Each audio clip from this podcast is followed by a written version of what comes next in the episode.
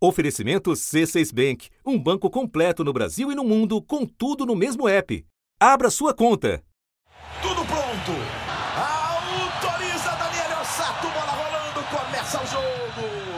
Bola rolando, começa a Copa do Mundo. O Mundial, que começou neste domingo, promete novidades nos campos. Vamos a conocer a las árbitras de la Copa del Mundo, porque en Qatar por primera vez vamos a tener juezas mujeres. Vai ser a primeira vez que árbitras mulheres vão apitar as partidas do Mundial masculino. Entre as seis profissionais selecionadas pela FIFA está a brasileira Neuza Inês Bach. É muito legal, indescritível, um momento assim de alegria, de gratidão e um pouco também de, de responsabilidade. Por ser a única mulher, eu também sei que eu preciso ir lá e representar todas nós muito bem. Uma árbitra, né, que agora a gente nessa primeira Copa do Mundo que a gente vai ter presença feminina. It is a huge step for women um, to be here and to be representing, but again, we we just feel like we are one of the referees here and and so whether it is a big step for women, it's a big step for everybody here to represent at the World Cup. So we are ready because we gonna succeed gelir. E também nas transmissões. O primeiro Mundial no Oriente Médio, no fim do ano. Vai ter também a primeira comentarista na seleção brasileira e também uma narradora na TV aberta. Pela primeira vez, a Globo vai ter uma narradora e uma comentarista na Copa do Mundo masculina. Um avanço que contrasta com os abusos de direitos humanos cometidos no país sede do 22º Mundial de Futebol. These are laws that are quite not just conservative, but really repressive. As leis do Catar são conservadoras e repressivas. O Catar criminaliza sexo fora do casamento e eles nem precisam ter provas, basta alguém dizer que aconteceu. A forma como as mulheres são punidas é muito desproporcional em relação aos homens.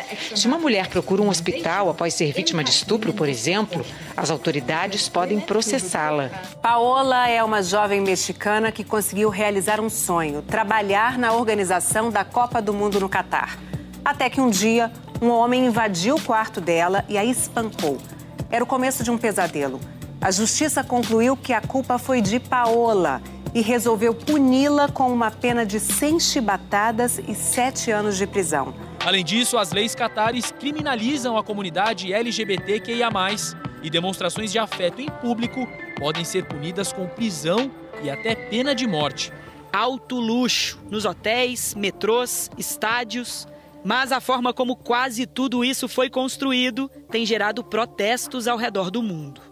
A Anistia Internacional, ONG dedicada à defesa dos direitos humanos, divulgou um relatório com denúncias sobre mortes sem investigação e péssimas condições de trabalho, com jornadas de até 18 horas, sem dia de descanso, além de atraso ou não pagamento dos salários. No encontro mais importante da FIFA antes da Copa, a entidade ouviu cobranças da presidente da Federação Norueguesa, Lizzie Klevnes.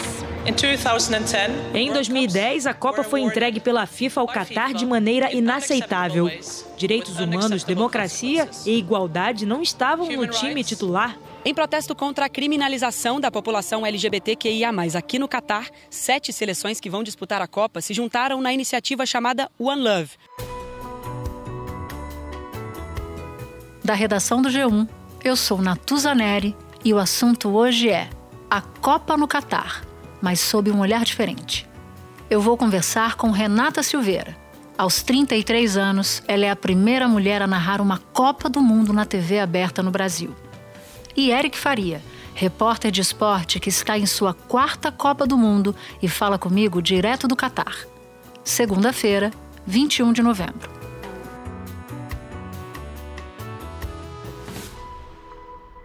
Renata, eu sei que um gol de Copa foi determinante no início da sua vida como narradora.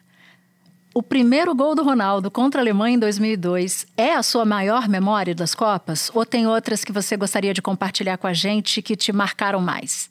Memórias a gente tem muitas, né? Só que quando a gente fala de memórias positivas, memórias boas, com certeza essa de 2002 é aquela inesquecível, né? Porque foi quando a gente conquistou o Penta, o nosso último nosso último título. Ele insiste, briga pela bola, insiste Ronaldinho pro Rivaldo, abriu espaço, bateu pro gol, Oliver Ronaldinho, bateu, gol!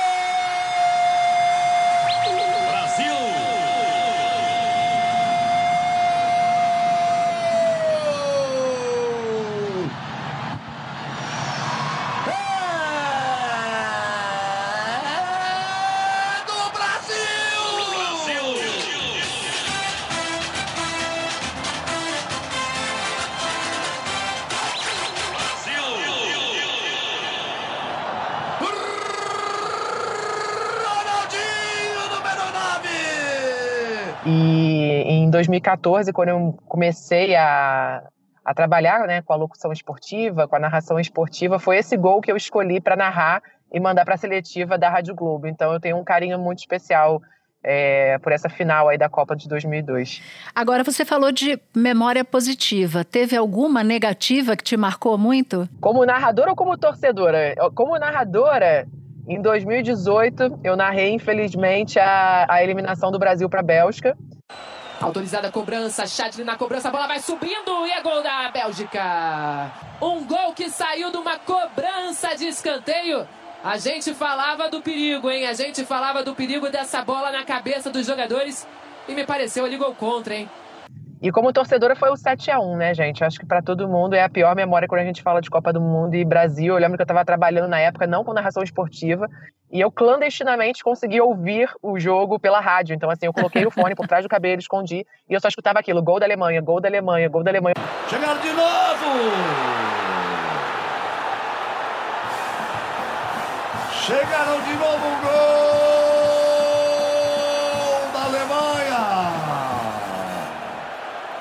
Perdeu inteiramente o controle do jogo o time brasileiro.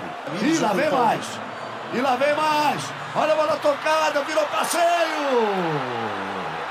Então, essa com certeza, como torcedora, foi a pior de todas. Agora, Renata, você faz a sua estreia em Copas na TV aberta e se junta a profissionais que já são nomes muito consagrados nas transmissões de Copa. Falo de Galvão Bueno, de Luiz Roberto, Kleber Machado. E quando a gente olha para todos os lados, vê que os maiores narradores são todos homens. E a gente pode mencionar aqui o Luciano Duvalli, o Osmar Santos, o Fiore Gigliotti. Ou seja, você se forma sem vozes femininas como referência em transmissão. Então conta pra gente quais são as suas inspirações, como você forma o seu estilo de narração. As minhas referências dentro do jornalismo esportivo, elas sempre foram femininas, né? A Glenda, a Vanessa Rich, a Fernanda Gentil, a Bárbara Coelho, sempre nessas mulheres que eu me inspirava e realmente narração eu nunca tinha visto, muito menos ouvido uma mulher trabalhar com isso antes, né? Às vezes é engraçado que as pessoas me perguntam: ah, mas você jogava bola e narrava? Você jogava botão e ficava narrando o jogo? Eu falei: não, gente, eu nunca imaginei fazer isso na vida.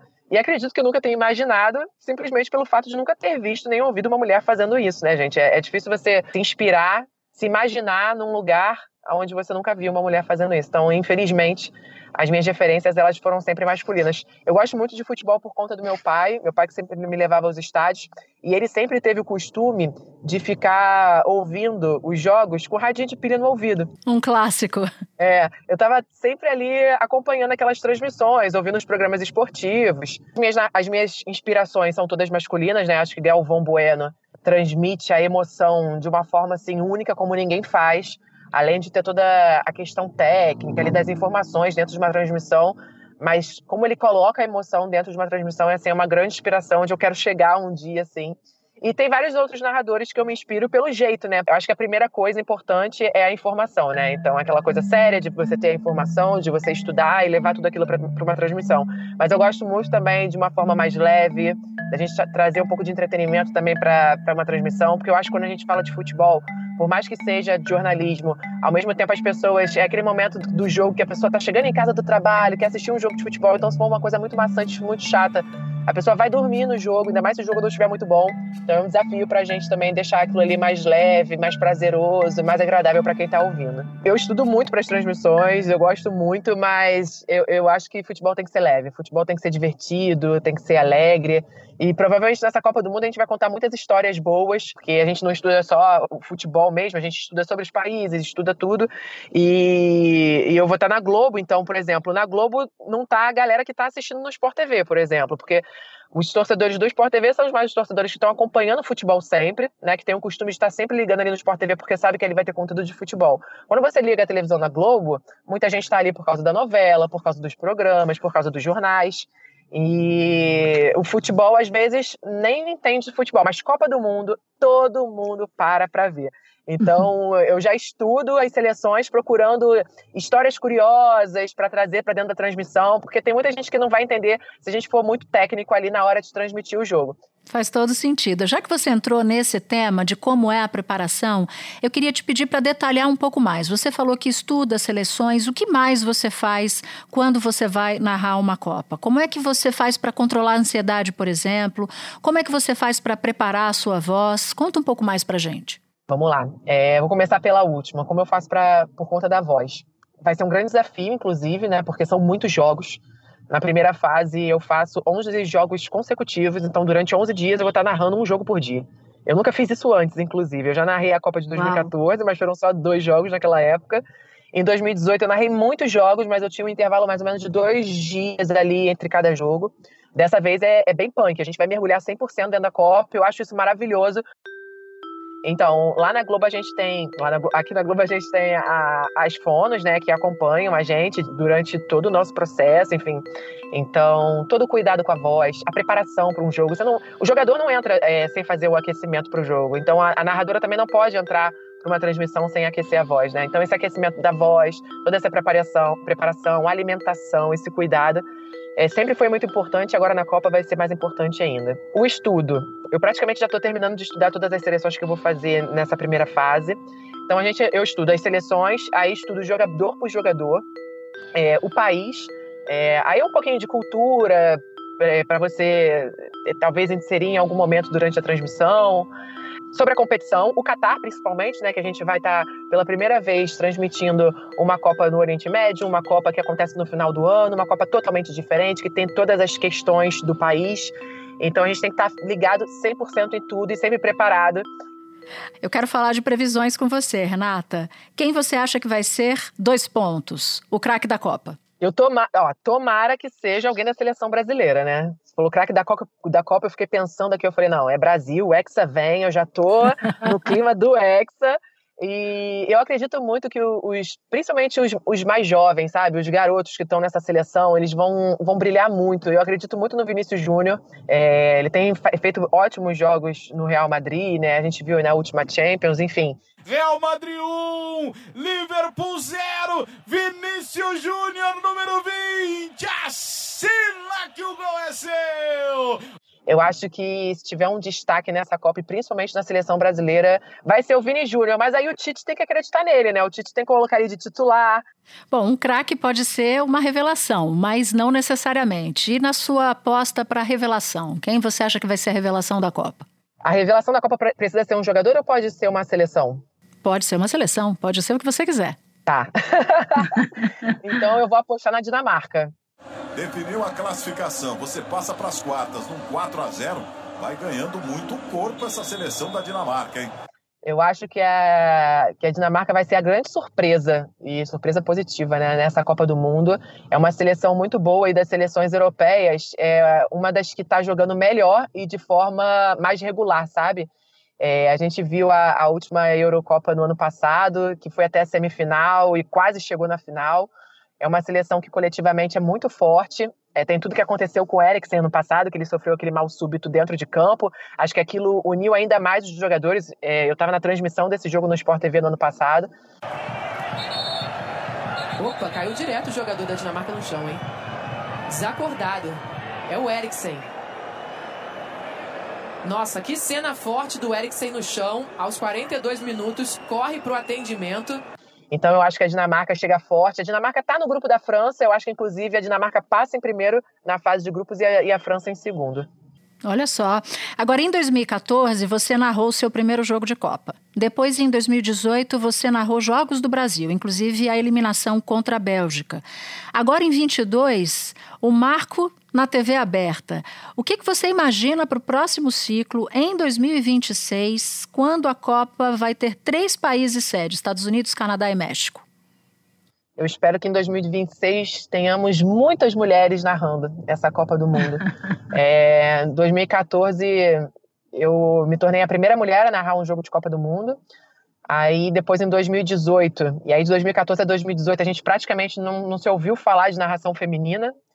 É... Aí, 2018, como você falou, eu narrei diversos jogos, além de ter narrado os jogos do Brasil. Agora eu me considero pronta para essa oportunidade de 2022, vai ser muito legal. Confesso que eu não, não, gostaria de estar sendo a primeira a fazer isso na Globo, queria que outras mulheres já tivessem conquistado para eu não ficar tão nervosa com essa responsabilidade, mas vai ser demais. E que em 2026 tenhamos várias, várias narradoras, comentaristas, que tenhamos mais mulheres né, é, comentando, narrando, enfim, trabalhando na, na Copa do Mundo. Eu não sei você que nos ouve aqui no assunto ficou arrepiada, mas eu queria dizer para Renata e para vocês que eu fiquei e que tomara, tomara que aqui neste podcast, nesta minha estreia do assunto, Renata tenha sido uma pitonisa, alguém que consegue ler o futuro. Tô torcendo, Renata. vai, vai ser lindo. Porque vai ser isso, né? Agora nessa Copa as meninas vão poder ligar a televisão e ver uma mulher narrando futebol, a outra comentando na transmissão do Jogo do Brasil. Então, acho que essa representatividade vai ser o marco dessa Copa do Mundo. É fundamental. E olha, eu não queria terminar contigo sem te pedir para você escolher um gol de Copa para narrar.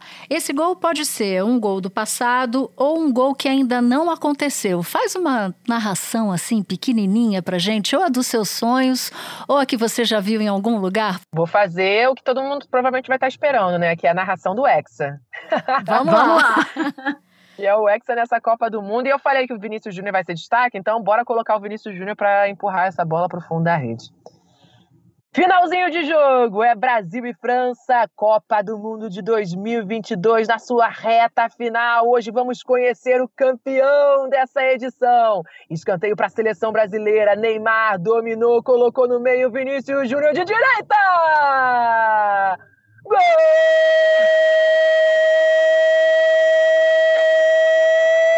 do Brasil! No último minuto do jogo, Vinícius Júnior colocou a bola no fundo da rede. É Hexa Brasil! Sensacional, sensacional, arrepiada pela segunda vez.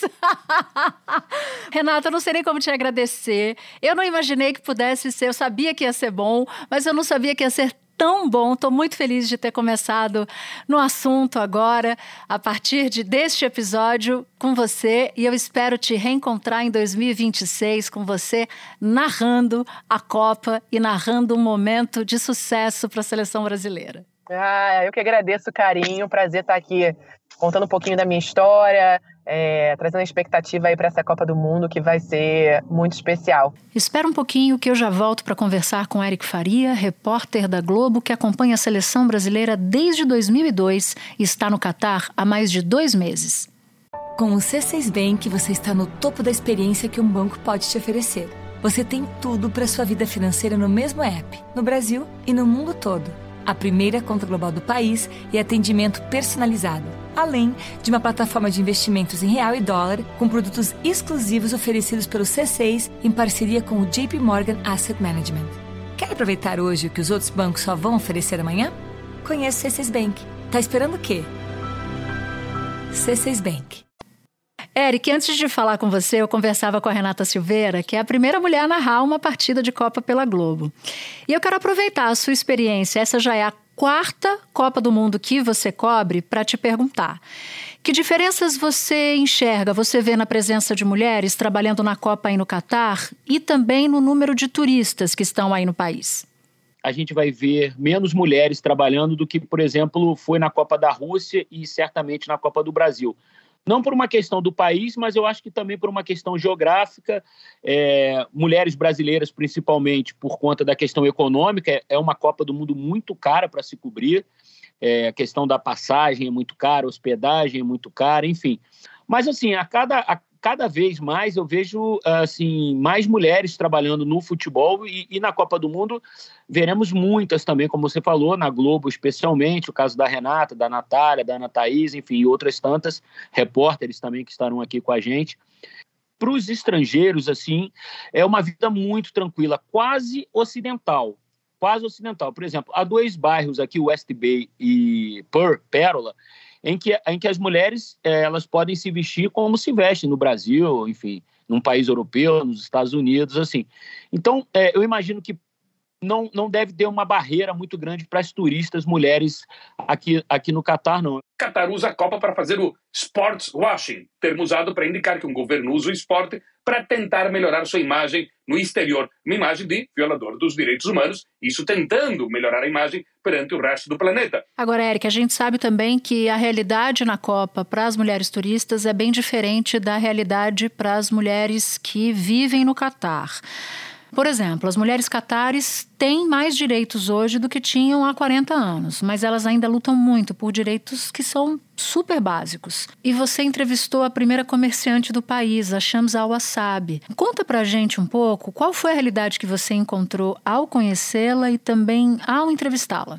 Ela hoje me parece uma mulher realizada pela, pela conquista dela por se tornar a primeira comerciante do Souk Waqf, que é o grande mercado, né? Aqui de, de Doha, aqui do Catar. Quando abri a loja, eu procurava me esconder para não ser reconhecida. Mas um homem tirou uma foto e mostrou para a família real que havia uma mulher vendedora. A foto ficou famosa e os jornais escreveram: a primeira comerciante da história do Catar. Se antes a mulher catari só tinha função dentro de casa, fazendo pão, educando os filhos, hoje elas participam, trabalham até no governo, estão conseguindo levantar a voz. E eu tenho orgulho de fazer parte disso. Ela conseguiu é, se estabelecer como uma comerciante, ainda que no início muita gente não, não a considerasse como, como uma comerciante. E ela conseguiu com o trabalho, e depois a Sheikha Moça, que é a mãe do Emir, do atual Emir, é, descobrir é, as delícias que ela faz na cozinha, né? Eu comecei a criar temperos misturando 12 especiarias. Fui inventando e hoje tenho 400 temperos. Eu viajo para Índia, China, Irã e Nepal em busca das fazendas que plantam especiarias. Compro tudo orgânico. E ela, durante a entrevista, inclusive, acha que o exemplo dela vai servir como inspiração para muitas mulheres e vem servindo. De fato, hoje na sociedade catari, a gente tem a possibilidade de ver mulheres trabalhando, mulheres ocupando lugares de, de destaque, de liderança. Por exemplo, no Supremo Comitê Organizador da Copa, há muitas mulheres é, em posição de, de liderança. Então, assim, demora, e vai demorar muito ainda, infelizmente. Mas, assim, é, as mulheres catares têm conseguido algum, algumas conquistas muito em função do papel da, da Sheikha Moça, que é uma que é uma mulher assim muito importante não só no Catar, como em todo o Oriente Médio, viu, Natuza? Acho que vale a pena a gente localizar para quem nos ouve esse título, Sheikha, porque o brasileiro está muito, tá muito acostumado a ouvir Sheik. E você também falou de Emir. Explica para os nossos ouvintes o que, que querem dizer essas atribuições, por favor, Eric. O Emir é o príncipe, é o ponto mais alto da família real que é dona do país, do Catar, né? Então, o Emir hoje, ele é um, é um, cara novo, na faixa dos 40 e poucos anos, que herdou o trono do pai dele, que foi o, o assim, o grande Emir do Catar, quem, quem de fato uh, colocou o Catar hoje como uma potência econômica, investiu na questão do gás, conseguiu fazer com que o gás natural pudesse se transformar em líquido e virar um produto de exportação, gerando a riqueza que hoje o Catar tem. O Catar é dono da terceira maior reserva de gás natural do planeta e uma das potências na exploração de petróleo. O Catar ele flutua numa grande bolha de gás e é isso que dá esse impulso econômico para o Catar. É, só que ele é, resolveu é, passar o trono para um dos filhos.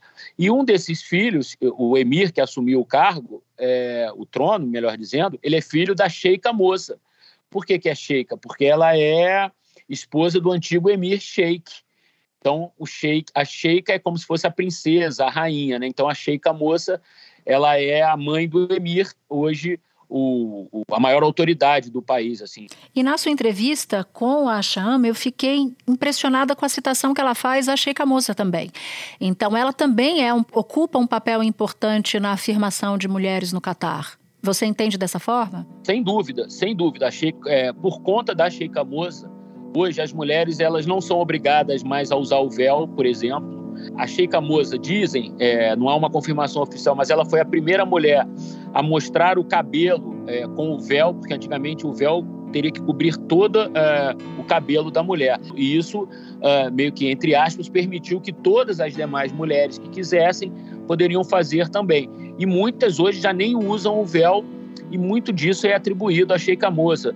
É, algumas eleições uh, distritais que existem por aqui, antigamente as mulheres não votavam por conta da Sheikha Moza, hoje as mulheres podem participar de algum tipo de pleito, enfim. E você teve a oportunidade de conhecer mulheres que romperam barreiras numa sociedade com muitas dificuldades para as mulheres. E aí eu citaria o caso de uma piloto aerodesportiva. Conta pra gente quem é essa piloto e por que ela foi importante nesse seu nessa sua temporada aí ainda é muito chocante para nós que somos brasileiros passar um tempo aqui, porque a gente realmente ainda vê algumas situações assim que, que incomodam. Por exemplo, você ainda vê a questão do homem andar na frente, a mulher andar atrás. É, você ainda vê muitas mulheres assim com o corpo inteiramente cobertos, cabeça, rosto, você não consegue enxergar os olhos delas e ao lado um marido vestido socialmente, como a gente se veste no Brasil, sem precisar usar o traje é, característico daqui. É muitas vezes num restaurante a gente vê uma dessas mulheres comendo e ela levanta o véu, aí coloca o garfo na boca, aí abaixa o véu para mastigar e aí faz esse processo durante toda a refeição. Isso, é, é, é para mim, é, é, muito forte ainda. Eu imagino para uma mulher ver isso, sabe? Eu que sou Sim. homem, é, me incomoda, me, me constrange até ver aquilo. Muitas mulheres ainda precisam da autorização do marido para trabalhar, autorização do marido para estudar. E, e, isso, de fato, assim, acho que ainda vai demorar um pouco para mudar.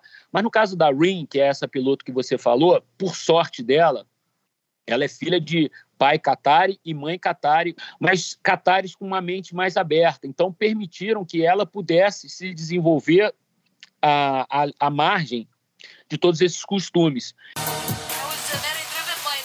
Eu fui movida pela paixão. Tirei a licença e virei a primeira mulher a fazer isso no Oriente Médio. Eu recebo mensagens de muitas mulheres que se sentem inspiradas ela viaja pelo mundo com o ultraleve dela, já voou na Suíça, já voou em Portugal, já voou em outros países da Europa e faz esses voos aqui no Catar, é, muitas vezes para turistas, para amigos, enfim, para reportagens, para a vida dela mesma, né? Porque ela também trabalha, tem outro tipo de atividade.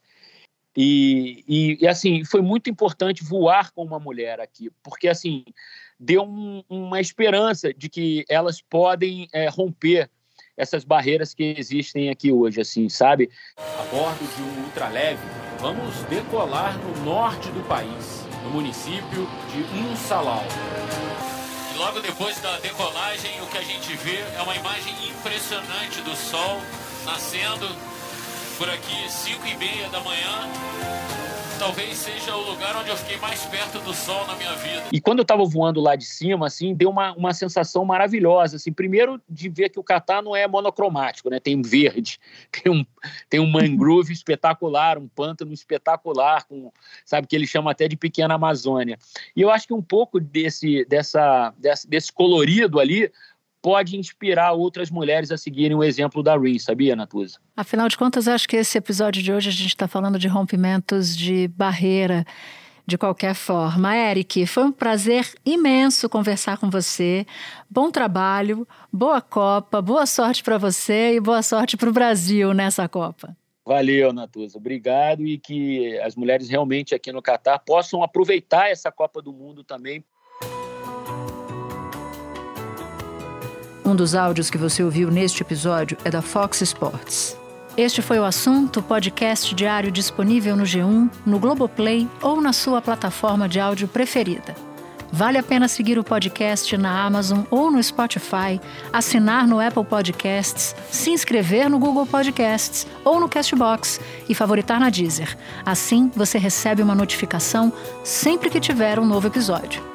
Eu sou Natuzaneri e fico por aqui. Até o próximo assunto.